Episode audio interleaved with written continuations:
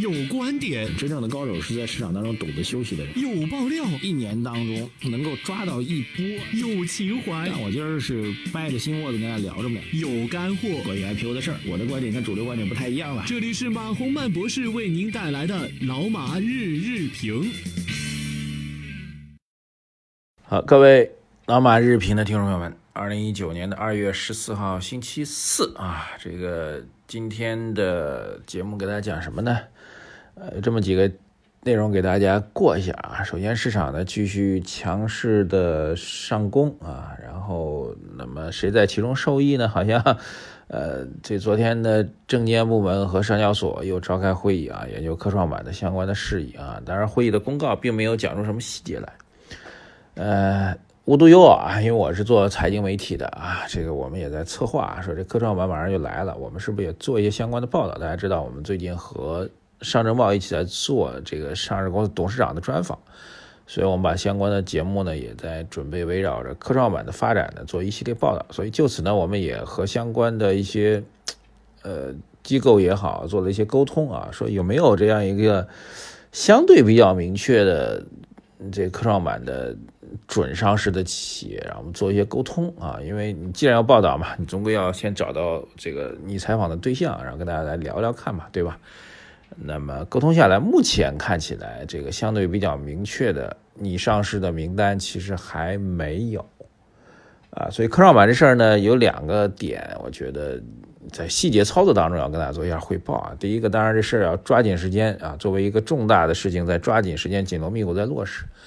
第二个。那么，科创板的核心点其实谁是符合科创板的上市公司？这上市公司有什么样的特征啊？这些特征又如何在资本市场方面通过各方面的制度的改革去让它得到一个积极的体现，对吧？这是两件事情。那么第一件事情确实要快，抓紧时间啊，不断的开会啊，抓紧时间去部署。第二时间呢，某种来讲，它是有一个时间流程的，并不是说你想快就能快啊。什么样的公司符合科创板的条件？这所谓硬核科技，就是有硬科技，还有核心科技啊，有硬科技，还有核心技术这样的公司，到底标准是什么？去哪里发掘？那么各地报上来很多很多的公司，这些公司如何去选择和评判？等等等等。这事儿呢，你说想特别快嘛？其实说句实在话，如果太快的话，反而会出现漏洞和问题。对，所以在这两个矛盾当中呢，在抓紧时间的推进和落实啊。这是我们觉得，当然这个概念作为二零一九年啊，就从一八年开始吧，一八年十月份开始啊，啊进博会开幕式开始呢，就注定是一个核心的概念和题材啊，到现在为止依然会成为一个市场关注的焦点啊。这个题材在未来的很长时段时间都会成为重点啊，当然在今年呢会成为热点，但是中间会有一定的波折啊，就像我刚才讲的这个过程啊，最终标准出来之后。有些企业可能发现自己，比如属于科创类的公司，发现自己不符合标准，有可能。那么这中间会有一些波折，当然现在依然是皆大欢喜，正好趁着这个所谓的标准、所谓的准上市公司的名单还不明确的时候，反而可以一起往上轰。轰完之后，最终的分化是无可避免的。这是我最近刚刚了解到的情况，就是具化到相关的标准，具化到谁会成为。未来的准上市公司、准科创板的上市公司，现在还真的不是很明确啊。最新的一个进展，跟大家做个通报。那么在数据方面，啊，股市火了，那有个另外一个市场其实就被大家忽视了，那就是一月份主要房企啊、标杆房企的销售数据出现了大幅度下滑啊。昨天看到的数据是，当然不太全啊。二十六家的标杆房企啊，然后一月份的房地产的销售额大概萎缩了啊，同比下降了百分之十三。这事情在房地产业界其实已经引发了一定程度的焦虑啊。我正好呃前两天不是录制了《地产大家说》的节目嘛，这节目正好录制的过程当中也和业内人士做了一些交流啊。总体来讲，我说。今年你们最大要做的事情是什么？因为大家正好录完之后，中午吃一块吃个工作餐啊，然后就聊这个事情啊。当然聊一下新年你有什么新的计划和想法。我问了一下几个地产业内的朋友啊，他们的说法就是我们今年啊 面带苦笑跟我说啊，我们今年的计划和想法就是抓紧时间销售，抓紧时间回款。呃，那么有些地方当然这个整个预售证的办理呢就比较麻烦，或者有很多的要求，所以说赶紧完成预售的要求，赶紧催相关部门给我们批预证，预证出来之后赶紧去做销售回款。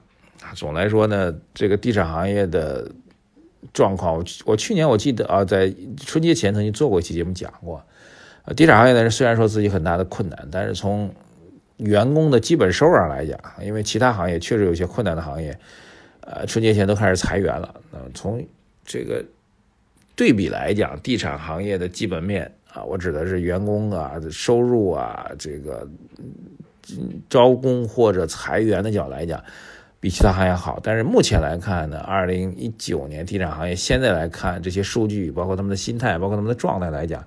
市场的需求还没有被有效的激活，整个市场还没有形成，呃，一个从下向上的一个拐点啊。这事儿不只是地产啊，这就会形成一个比较大的一个宏观方面的一个制约。就是回到宏观数据上来讲，如果地产的景气指数不能够有效的做一个改善的话，那么一九年的宏观数据，特别上半年宏观数据压力是比较大的啊。这就意味着啊，继续推演啊，各位不要听一半就不听了啊，继续推演，那就意味着上半年其他的政策的出台。要抓紧，否则上半年宏观数据压力可能比想象中要大啊！因为地产对于整个宏观经济影响是比较大的吧，这个大家都能够理解。那么从这样来讲，我们有很多的期待啊，刚才我也提到了，发改委也好，商务部也好，等等，有很多的政策我们是期待的。到目前为止，这些政策还没有真正的落定啊。昨天的消息有一个类似于乌龙的消息，就长安汽车下面有个子品牌叫欧尚啊，这个品牌不太熟啊，但是它呢。呃，直接一条消息直接推动了长安汽车好像涨停板了，原因呢就是他说我们汽车下乡开始了啊，买我这车，一台车补贴多少钱？两三千块钱好像是，然后这个立马市场很激动啊，十几年前的零八年、零九年的汽车下乡又来了，赶紧往上轰啊！没成想呢，后来又解释不是说财政部门政府给予了这两三千块钱的补贴，错啊，是汽车厂商自己给予。